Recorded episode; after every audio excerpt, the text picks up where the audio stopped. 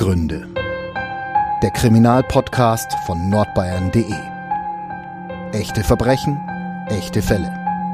Mit unseren Gerichts- und Polizeireporterinnen und Reportern.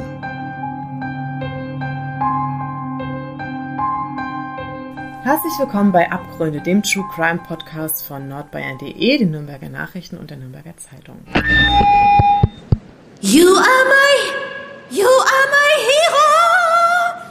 Mega! Wahnsinn! Unfassbar! Äh, Dieter? Das findest du gut? Nee, nicht die Super Null. Das super Angebot hier ist doch mega! Das neue Google Pixel 6 ab nur einem Euro von Mobilcom Debitel. Mega Deal inklusive Google Bluetooth Kopfhörern. Jetzt sichern auf freenetdigital.de. Bei mir ist heute wieder der Alexander Brock. Hallo Alex. Grüß dich, Franziska. Und wir sprechen heute über das Thema Femizid. Die Kolleginnen haben es letzte Woche schon mal angesprochen. Äh, heute möchten wir das Thema gerne nochmal ausführen. Und bevor wir zu dem Thema kommen, möchte ich heute mal was machen, was ich noch nie gemacht habe. Und zwar möchte ich auf ähm, eure Kritik eingehen. Und zwar ganz konkret geht es um das Thema Gendern. Wir kriegen ja von euch ab und zu Kritik über iTunes oder andere Kanäle. Und da wurde jetzt öfter bemängelt, dass ich gendere. Es wurde auch bemängelt, dass ich zu schnell rede und inkonsequent äh, gendere. Da werde ich natürlich Besserung geloben, auf jeden Fall. Aber ich will ganz gern was allgemein dazu sagen. Und zwar werde ich nicht davon abkommen zu gendern, weil ich das unheimlich wichtig finde. Ähm, ich finde es wichtig und es ist für mich total selbstverständlich, dass man Frauen und Männer gleichermaßen anspricht. Alles andere empfinde ich eigentlich als falsch. Ich weiß, dass es für manche Ohren sehr ungewohnt noch ist. Ich denke aber, man kann sich an den Klang gewöhnen. Man konnte sich ja auch daran gewöhnen, dass Frauen Wahlrecht bekommen. Und äh, Sprache, finde ich, ist Gott sei Dank sowas wie ein lebender Organismus. Es ist nicht starr, es ist nicht unveränderlich und ich denke, dass dieser Organismus auch fähig ist, sich weiterzuentwickeln. Es klappt nicht immer hundertprozentig konsequent. Das ist, äh, liegt in der Natur der Sache. Ich bin auch nur ein Mensch und äh, habe jahrelang war ich es nicht gewöhnt, das zu tun.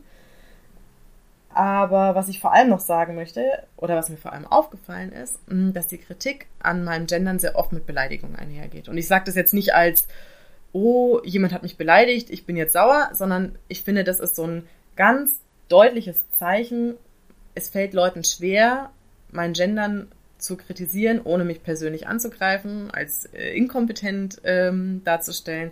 Und das empfinde ich als Bestärkung und umso mehr werde ich weiter gendern, weil ich mir wünsche, dass Frauen und Männer gleichberechtigt sind und das endet und beginnt bei mir in der Sprache.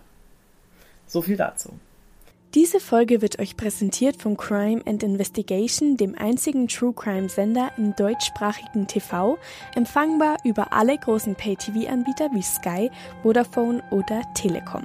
Dort erwarten euch die neuesten und spannendsten True Crime Dokus und Serien rund um die Uhr sieben Tage die Woche. 100% True Crime. In Kürze neu, Teuflische Verbrecher mit Donnie Wahlberg.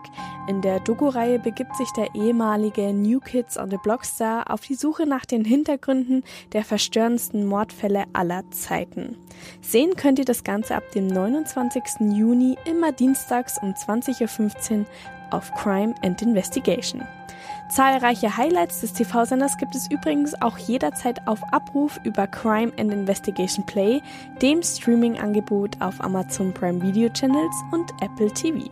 Mehr Infos gibt's auf crimeandinvestigation.de. Das passt aber auch ganz gut zu unserem Thema. Ich habe schon gesagt, wir sprechen heute über Femizid.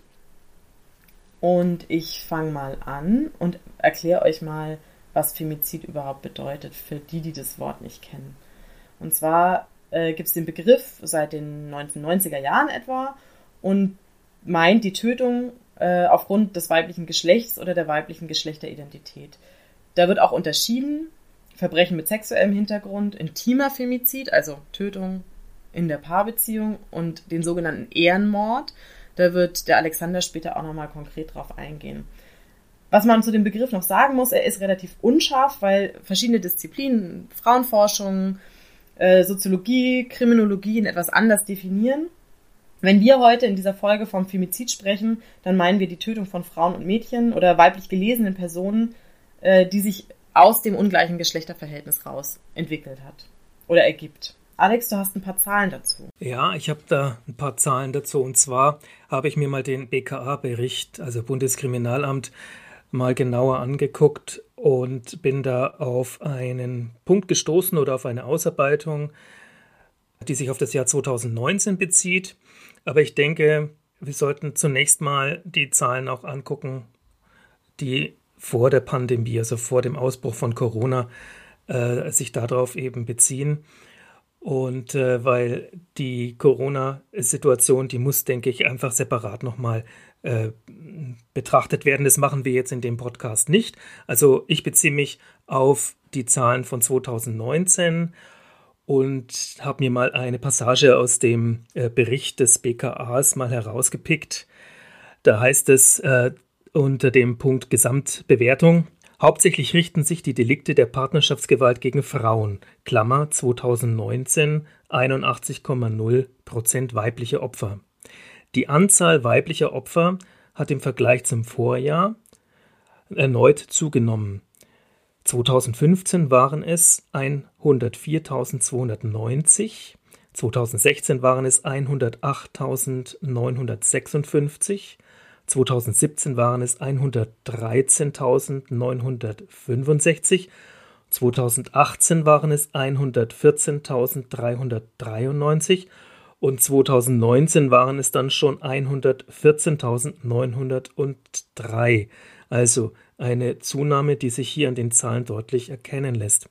Allerdings scheint auch die Partnerschaftsgewalt zum Nachteil von Männern von zunehmender Relevanz zu sein. Indiz dafür ist die Zunahme der Anzahl männlicher Opfer in den letzten Jahren. Aber wir blicken ja heute auf die Frauen und ähm, da ist Folgendes festzuhalten, dass an jedem dritten Tag eine Frau von ihrem Partner oder Ex-Partner, Ehemann oder Ex-Mann in Deutschland getötet wird. Allgemein gesehen werden nach der Kriminalstatistik in acht von zehn Fällen zwar Männer Opfer von Gewaltverbrechen, also Männer, die Männer umbringen, aber auch Frauen, die Männer umbringen. Doch bei der Gewalt in der Beziehung dreht sich das Verhältnis dann um. Die Opfer sind in acht von zehn Fällen Frauen. Generell ist die Zahl der versuchten und vollendeten Tötungen in den vergangenen Jahrzehnten geschrumpft. Allerdings, das muss bemerkt werden, Tötungsdelikte in der Partnerschaft sind da nicht zurückgegangen, wenn man das damit vergleicht. Da stellt sich die Frage, warum ist das so? Nehmen wir mal an. Eine Frau trennt sich, ein Akt der Selbstbestimmung. Doch viele Männer sind in patriarchalischen Dominanz und Machtmustern verhaftet, spüren einen Kontrollverlust, einen Verlust ihres Besitzes. Die bittere Logik, die daraus folgt, der Mann übt Gewalt aus, versucht die Frau buchstäblich zu vernichten nach dem Motto, wenn ich sie nicht haben kann, dann soll sie auch kein anderer haben. Das ist jetzt sehr extrem ausgeführt dargestellt. Es ist natürlich nicht so, dass jede, dass jede äh, Beziehung im Tod der Frau endet oder äh, dass Männer gewalttätig sind, ist schon klar. Äh, aber es ist wichtig, das Ganze herauszuarbeiten, denn äh, schließlich ist es die Spitze des Eisberges. Und in diesen Fällen, die wir heute auch ansprechen werden, ist es auch so, dass die, dass die Frauen schon lange unter der Gewalt oder Wutausbrüchen ihrer Partner gelitten haben. Das wissen wir von den Frauen, zum einen, die solche Martyrien überlebt haben, aber auch von denen, die sich getrennt hatten und diesen Schritt zwar überlebten, aber unter diesen traumatischen Erlebnissen mit Sicherheit bis ans Lebens, Lebensende psychisch leiden werden. Was dazu gesagt werden muss, ist, das, was ich jetzt hier anspreche oder was wir ansprechen, also was ich anspreche, deckt sich äh, zum einen mit meinen Erfahrungen als Polizeireporter und ich mache das jetzt schon seit einigen Jahren. Äh, es ist aber auch schon längst alles wissenschaftlich belegt und da stütze ich mich auf Ergebnisse von Monika Schröttle. Äh, die Frau Schröttle, Dr. Schröttle, ist Sozialwissenschaftlerin an der Friedrich-Alexander-Universität in Erlangen-Nürnberg. Sie ist bekannt dafür, dass sie auf diesem Gebiet äh, forscht, schon seit Jahren, schon seit mehr als 20 Jahren. Und ähm, ist in meinen Augen eine Koryphäe auf dem Gebiet. Man kann es ganz gut zusammenfassen in dem Satz, Männer töten ihre Partnerinnen, um die Macht über sie zu behalten, die Partnerinnen töten ihre Männer, um sich der Macht zu entziehen. Ja, so kann man sagen. Das fand ich ein sehr, sehr deutliches Bild davon. Es gibt aber auch zur europaweiten Bekämpfung von Gewalt gegen Frauen äh, ein Gesetz, und zwar das trat am 1. August 2014 in der sogenannten Istanbul-Konvention in Kraft. Das ist ein völkerrechtlicher Vertrag, der schafft verbindliche Rechtsnormen zum Schutz von Gewalt und äh, häuslicher Gewalt gegen Frauen. Diese Regelung wurde in Deutschland im Oktober 2017 ratifiziert und trotzdem folgen viele Gerichte nicht dieser Istanbul-Konvention. Ja, Franziska, da hast du ganz recht. Äh, noch 2019 entschied der Bundesgerichtshof, dass wenn sich innerhalb einer Beziehung ein Tatopfer vor der Tat vom Täter getrennt hatte, dann darf die Tat so beurteilt werden, dass der Umstand gegen die Niedrigkeit des Beweggrundes spricht. Das ist jetzt äh, Juristensprech und äh, ich habe es nicht sofort verstanden. Äh, was heißt das also? Das heißt, tötet ein Mann seine Partnerin, läuft das auf eine mildere Strafe raus. So kann man das verkürzt äh, darstellen. Das widerspricht eigentlich so diametral dem, was die Istanbuler Konvention sagt. Genau, ja. Wenn man das äh, nochmal betrachtet, die, der niedere Beweggrund, der wäre ja ein Mordmerkmal. Es gibt ja einige Mord, Mordmerkmale und der äh, niedere Beweggrund ist einer davon. Das heißt, ähm, ein Tatantrieb, der nach rechtlich-moralischer Wertung auf der tiefsten Stufe steht. Also versteht man aber den Bundesgerichtshof oder führt man sich das vom Bundesgerichtshof vor Augen, ist aber Eifersucht und Trennungsschmerz wären demnach keine niederen Beweggründe. Es könnte eine Erklärung dafür sein, warum in vielen Fällen die Anklagen von Staatsanwaltschaften bei Beziehungstaten auf Totschlag hinauslaufen und eher weniger auf Mord. Das muss man aber vorsichtig betrachten, denn das ist alles einzelfallabhängig. Über einen Kamm kann man das nicht scheren. Aber es ist auffällig. Das ist eine Beobachtung und äh, kein Ergebnis einer wissenschaftlichen Untersuchung. Äh, für Mord, und da sind wir jetzt wieder bei, dem, äh, bei der Tatsache äh, der milder, milderen Strafe, für Mord äh, wird in der Regel eine lebenslängliche Haft verhängt, also mindestens, mindestens 15 Jahre. Für Totschlag gibt es 5 bis 15 Jahre. Was ich auch noch total bemerkenswert finde, wie diese Taten in der Öffentlichkeit dargestellt werden. Also tötet ein Mann seine Frau, dann wird es oft in der Öffentlichkeit und in den Medien als Familiendrama, ja. Beziehungsdrama, äh, was gibt's noch für, da gibt's noch mehrere Begriffe dazu. Äh, warte mal, ich habe es mir aufgeschrieben, weil ich es ja. schön finde. Ähm, ja, Verbrechen aus Leidenschaft. Verbrechen aus Leidenschaft, genau. Das ist äh, auch schon mal von einem Richter so gesagt worden. Äh, unglaublich, ja, aber es ist tatsächlich so, auch in, aus meiner Erfahrung als Polizeireporter unter Kollegen, das war eine Beziehungstat. Hm, da hat man manchmal dann das Gefühl im Gespräch mit Kollegen oder mit ähm, Experten, das ist jetzt ein, da ist zwar ein Mensch zu Tode gekommen, aber es ist jetzt kein Zufallsopfer, es ist jetzt kein Mensch, der auf der Straße mit dem Messer irgendwo wild, also Menschen zufällig zusammensticht und, äh, und tötet. Da passiert im Kopf äh, schon einiges, wird abgelegt, aha, Beziehungstat. Hm. Da ist ja, das sind ja immer zwei mit dran beteiligt, ne? Das schwingt genau. also mit. Es gibt dem Opfer, finde ich, in einer gewissen Weise so eine Mitschuld. So genau. Beziehungstat, genau. Verbrechen ja. aus Leidenschaft, Familie. Erstens verschiebt es diese Tat ins Private. Ähm, es gibt ihm dieses, es geht eigentlich niemandem was an, was da zwischen diesen beiden Leuten gelaufen ist. Das ist das eine. Und man hat sofort das Gefühl, dass da inhärent so eine Mitschuld des Opfers mitschwingt. Sie wird schon was getan haben. Da gibt es einen Hintergrund. Ich muss da immer auch dran denken, an die, äh, in den 60er und 70er Jahren war das immer ein Thema. Ich muss da auch an meine Mutter denken. Meine Mutter in Feuchtwangen ist mal begrapscht worden, ging zur Polizei. Das war Ende der 60er Jahre. Das erste, was die Polizisten gefragt haben, was hatten sie an? Also, welche Kleidung trugen sie? War es ein Minikleid? Hatten sie, ähm, ja, hatten sie keinen BH an? Und solche Dinge, die wurden da abgefragt. Also, es ist, geht immer auch darum, wird ein Täter provoziert. Und daran muss ich immer denken, auch wenn ich solche, wenn es darum geht, Beziehungstat, am Ende kommt jemand, kommt eine Frau zu Tode. Äh, die Frage, hat sie ihn provoziert, die steht dann immer irgendwie im Raum.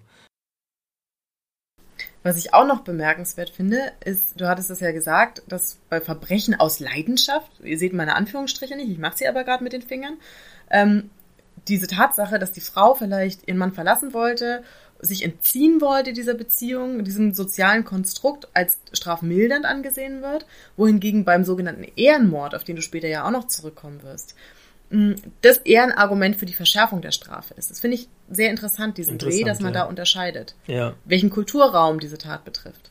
Das stimmt. Vielleicht sollten wir jetzt mal auch auf die Fälle mal eingehen, die wir mitgebracht sehr haben. Sehr gerne. Also, wie gesagt, wir haben euch drei Fälle mitgebracht und die genau in diesem männlich, männlichen Dominanz- und Kontrollmuster eingebettet sind. Da muss man nicht quer durch Deutschland fahren, um solche Fälle zu finden. Ein Blick auf Nürnberg zeigt, dass solche grausamen Taten auch in nächster Nähe passieren. Als Überschrift über alle drei Fälle, die wir euch jetzt gleich mal schildern werden, könnte stehen versuchte Morde, weil sie Frauen sind. Ja, das waren versuchte Morde oder der Verdacht eines Mordversuchs. Glücklicherweise haben in allen drei Fällen die Opfer die Absichten der männlichen Täter überlebt. Wenn, wenn auch nur teils knapp, also wenn wir an den Messerstecher von Johannes denken, auf den du, Franziska, ja dann eingehen möchtest.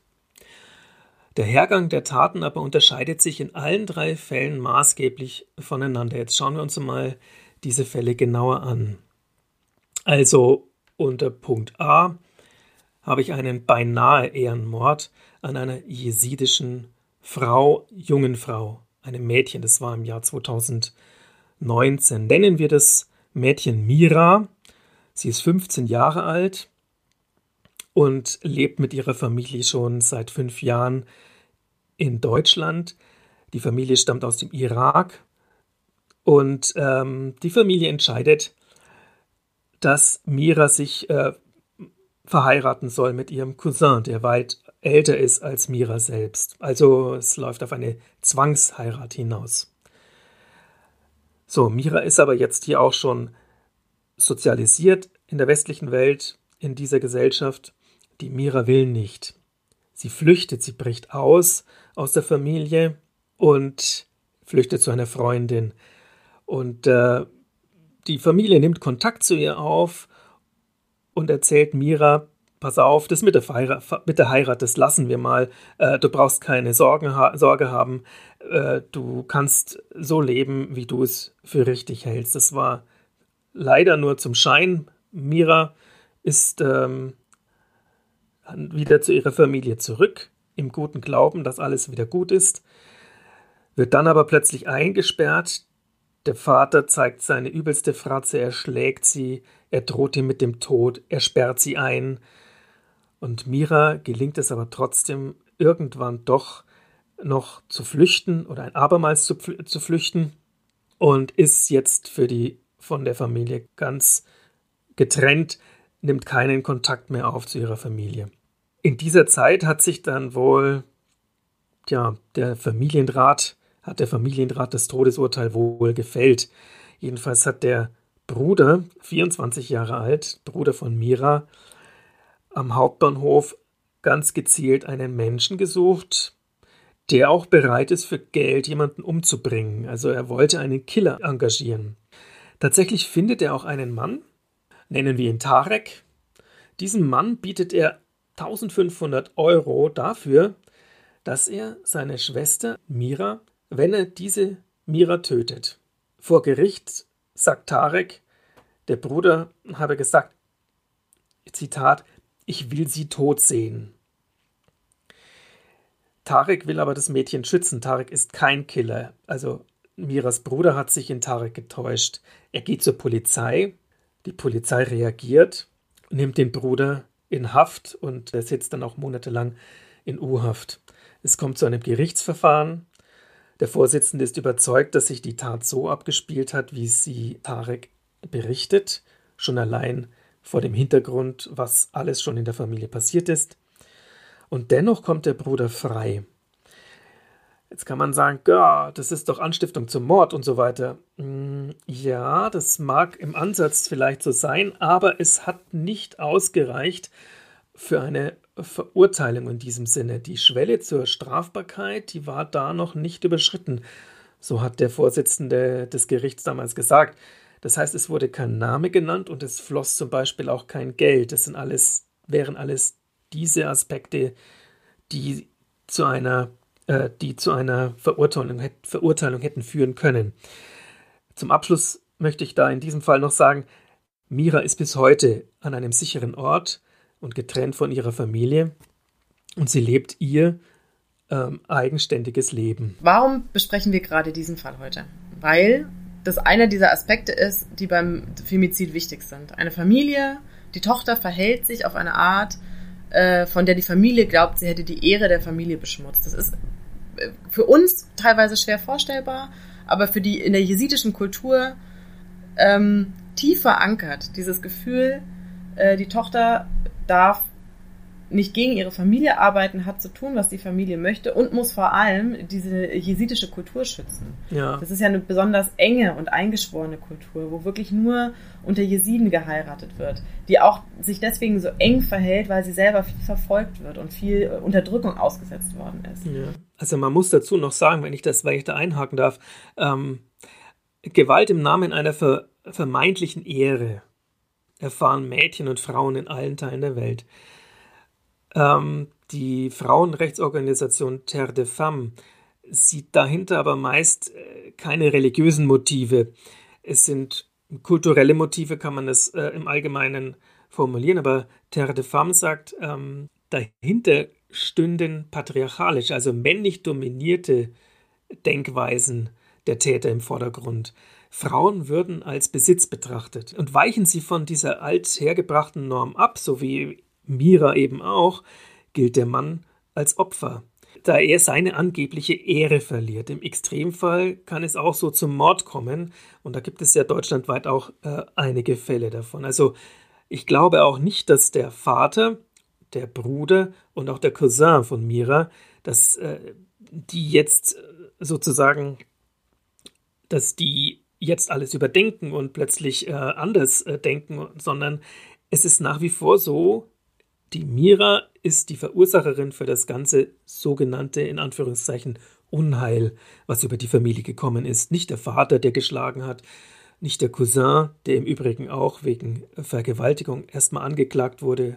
Daraus wurde dann eine Körperverletzung. Ähm, oder auch der Bruder, der zum Mord anstiften wollte.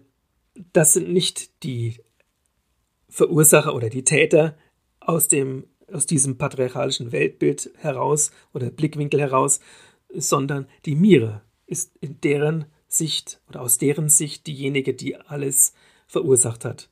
Und da gibt es echt noch viel zu tun, um diesen Teufelskreis aufzubrechen. Das hast du perfekt gesagt. Dann kommen wir mal zu dem zweiten Fall, den du mitgebracht hast. Da geht es um einen Brandanschlag.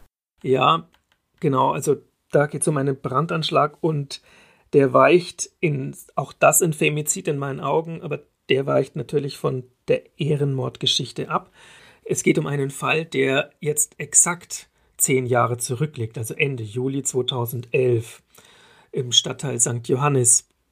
Es handelt sich um eine Familie, eine Frau, ein Mann, zwei Kinder und diese Frau wollte sich trennen. Sie wollte sich trennen, sie hat auch schon einen eine Wohnung äh, gehabt, hat äh, den Umzug auch schon organisiert. Also die Familie steht also jetzt kurz vor der Trennung. Die Frau mit ihren beiden kleinen Kindern ähm, hat sich mehr oder weniger schon fast verabschiedet. Und ich ähm, schilder mal den Ablauf äh, dieser Nacht. Es ist Mittwochabend, kurz vor Mitternacht. Die gemeinsamen Kinder, ein sechs Jahre altes Mädchen und ein vier Jahre alter Junge, liegen längst im Bett. Auch ihre Mutter will schlafen gehen. Sie zieht sich aus. Plötzlich übergießt sie ihr Mann mit einer Flüssigkeit, mit einem Brandbeschleuniger, so wie es aussieht, mit Benzin. Sie flüchtet in Todesangst ins Treppenhaus. Ihr Mann holt sie ein, schüttet noch einmal Benzin auf sie und zündet sie an. Wie eine lebende Fackel rannte sie durch die Straße. Das ist ein Zitat und so wird es die, die äh, Polizeisprecherin Elke Schönwald später dann auch bezeichnen. Ein Autofahrer, der zufällig vorbeikommt, reagiert geistesgegenwärtig. Er wälzt die brennende Frau auf den Boden, um das Feuer zu ersticken. Nachbarn helfen mit Decken und nassen Tüchern. Auch die Kleidung des Ehemanns fing bei dem Versuch Feuer, die eigene Frau zu töten. Jetzt habe ich eigene Frau gesagt, das ist ja schon wieder ein besitzanzeigendes Wort, das streichen wir jetzt einfach mal. Während sich Nachbarn und der Autofahrer um das Opfer bemühen, reißt er sich in der Wohnung die brennenden Klamotten vom Leib und flüchtet auf den Balkon. Dort wird er später von einer Streife der Inspektion West festgenommen. Um seine Kinder kümmerte er sich offenbar nicht. Das Mädchen und der Junge werden durch die Feuerwehr und durch Nachbarn aus der verqualmten Wohnung gerettet. Die Kinder und eine der Retter erleiden eine Rauchvergiftung. Alle werden in die Klinik gebracht. Das Verrückte an dem Fall ist, äh, das Opfer, also die, die Frau, die Mutter, die zweifache Mutter, sowie der, jetzt muss man sagen, Ex-Mann, finden sich auf einer Station im Südklinikum wieder, weil es einfach für ähm, Verbrennungen eine Spezialklinik gibt und eine Spezialabteilung und die ist eben im Südklinikum. Es hat äh, eineinhalb bis zwei Monate gedauert, bis die Frau wieder aus dem Krankenhaus rauskam. Es waren schwerste Verbrennungen und sie hat weitere neun Wochen auf Reha, war weitere neun Wochen auf Reha und leidet, hat noch Monate danach darunter gelitten und leidet mit Sicherheit auch heute noch unter diesem traumatischen Vorfall. Vielleicht muss man da mal auch noch auf das Urteil oder auf das Gerichtsverfahren eingehen. Das Urteil, das ist es klingt hart, aber aus meiner Sicht ist es angemessen. Es wurde als versuchter Mord eingeordnet und äh, als schwere Brandstiftung, also versuchter Mord und schwere Brandstiftung, äh, so lautete das Urteil. Und der Täter kam für 14 Jahre in Haft. Und was sich bei der Gerichtsverhandlung auch herausgestellt hat, und da kommen wir dann auch bezüglich Beziehungstaten dann auch nochmal drauf, das Opfer litt seit Jahren unter den Wutausbrüchen seines Mannes.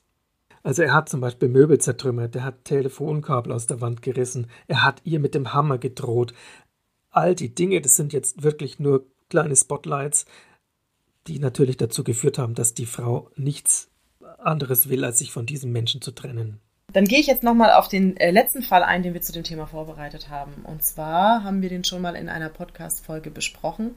Da geht es um den sogenannten Messerstecher von Johannes. Und ich erzähle euch jetzt nochmal, was damals passiert ist. Michael G., der stammt eigentlich aus Sachsen-Anhalt, der lebte in Berlin ursprünglich. Der hatte aber auch Kontakte nach Nürnberg, sah in Berlin keine Perspektive mehr und kam deswegen hierher. G. übernachtete nochmal in einer Pension, aß morgens in der Werbestumme ein Frühstück und dann irrte er ziellos durch die Stadt umher. Das wissen wir von Überwachungskameras, die in der ganzen Stadt verteilt sind. Er trug damals ein Messer bei sich.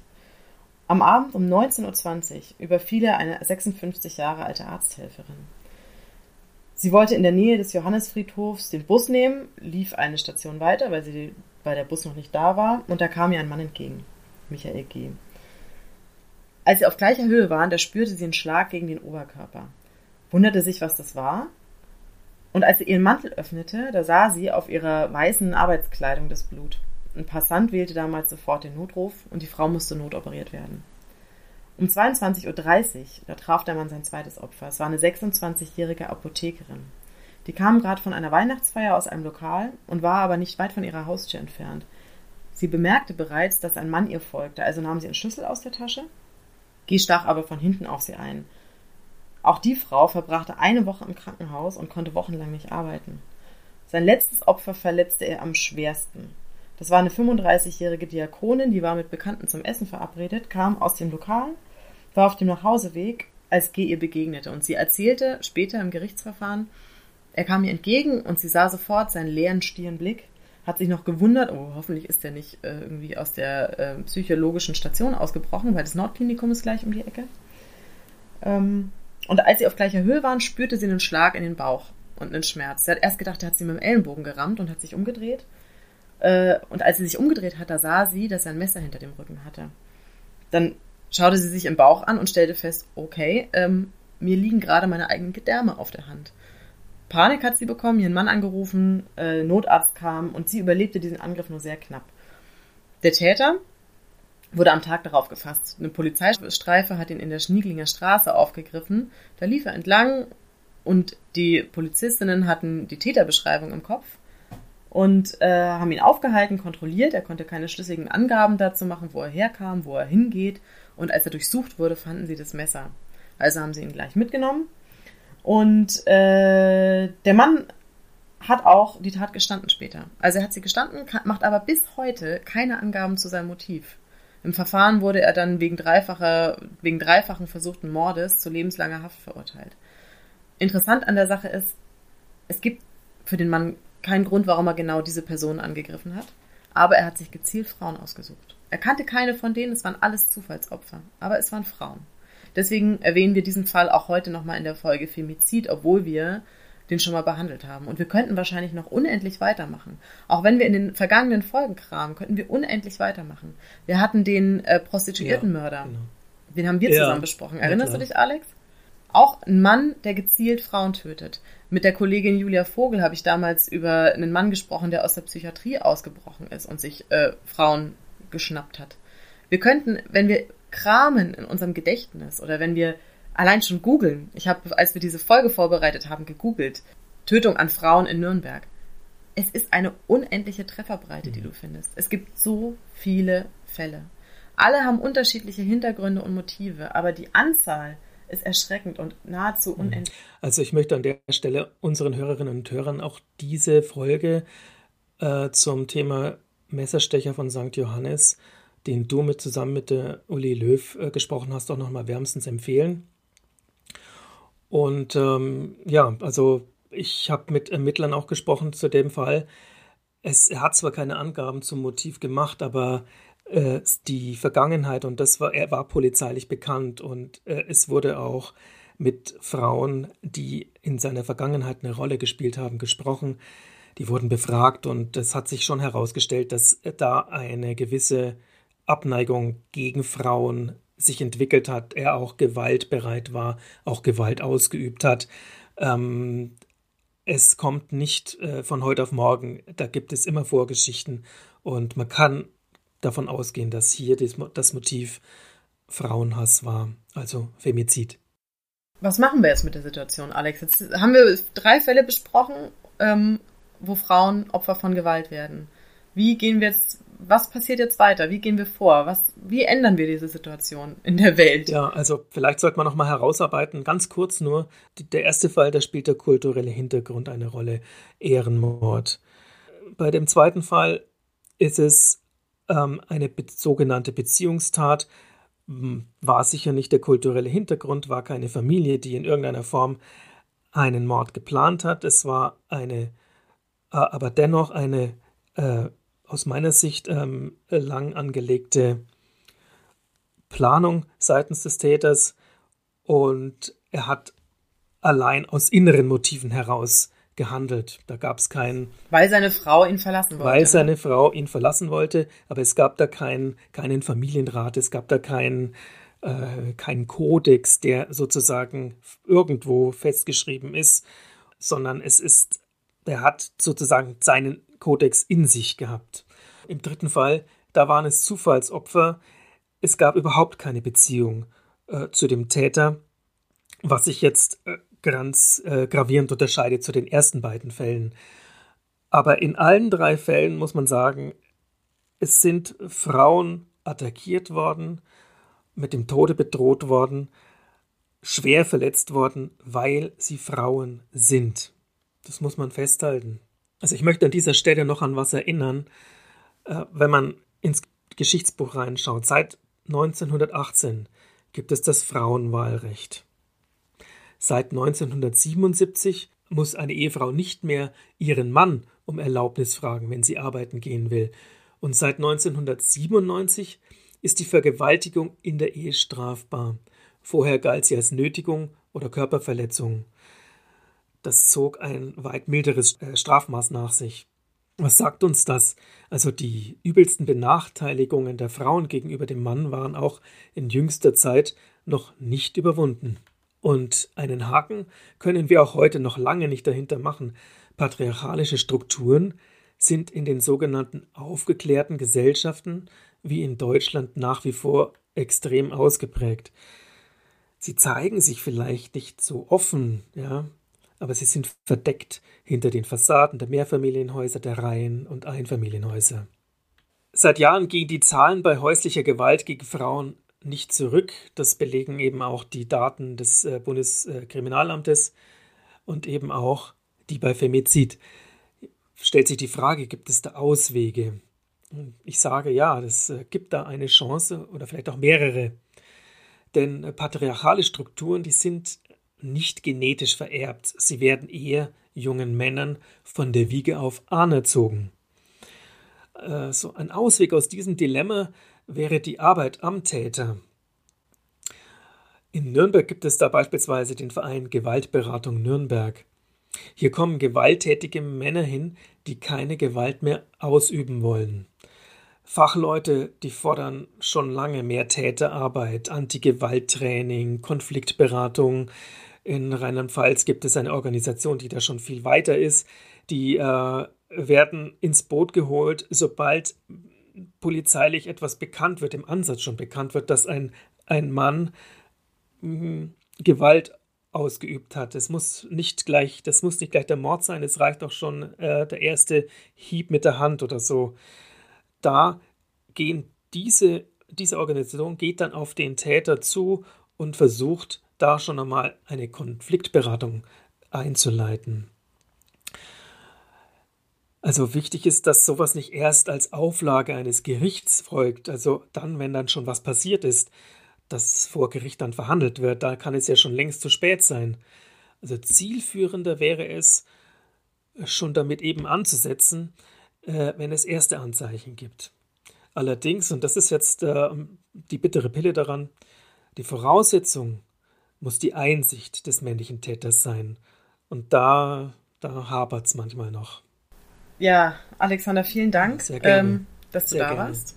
Vielen Dank an unsere Hörerinnen und Hörer und ich glaube, das war für uns beide, ich spreche da jetzt auch mal für dich, eine total Ja. wichtige Folge, die uns sehr am Herzen lag.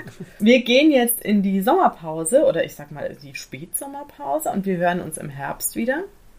Bis dahin freuen wir uns ähm, über eine Rezension auf iTunes. Wir freuen uns, wenn ihr uns folgt auf Instagram unter abgründe.crime und wir hören uns dann im Herbst wieder. Macht's gut, Schöne Zeit. Tschüss. bis dann. Mehr bei uns im Netz auf nordbayern.de